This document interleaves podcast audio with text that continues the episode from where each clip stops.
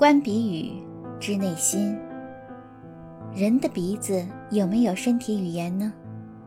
学者们看法不一，有人说有，有人说没有。认为鼻子没有身体语言的理由是，鼻子本身是不能动作的器官，就像耳朵一样，因此它们自身不能发出姿势的信息，也就不可能有身体语言。至于用手摸鼻子和摸耳朵所发出的信息，应归为手的语言。事实上，鼻子跟耳朵不同，耳朵确实不会动。就这一点，人不如有些动物，如狗遇到风吹草动就竖起耳朵，这表示有情况。人的耳朵是死的，它就只能跟着头动，而自己不会独立的动。但鼻子则不然，它可以自己动。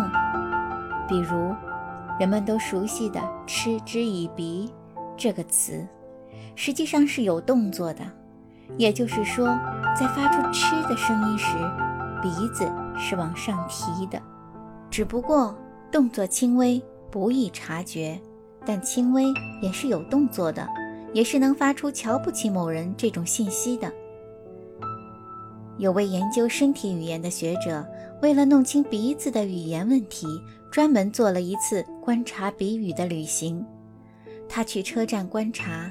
在码头观察，到机场观察，他旅行了一个星期，观察了一个星期，由此得出两点结论：第一，旅途中是身体语言最丰富的时候，因为各种地区、各种年龄、各种性别、各种性格的人汇集在一起，而且都是陌生人，语言交流很少，但心理活动又很多。所以，大量的心态都流露出身体语言。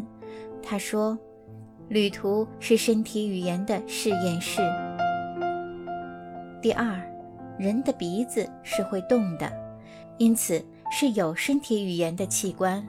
他说：“根据他的观察，在有异味和香味刺激时，鼻孔有明显的张缩动作，严重时，整个鼻体会微微的颤动。”接下来往往就出现打喷嚏现象。他认为这些动作都是在发射信息。此外，据他观察，凡是高鼻梁的人，多少都有某种优越感，表现出挺着鼻梁的傲慢态度。关于这一点，有些影视界的女明星表现得最为明显。他说，在旅途中与这类挺着鼻梁的人打交道，比跟低鼻梁的人打交道。要难一些，由此可见，从注意鼻子的动静，试着看出对方的内心。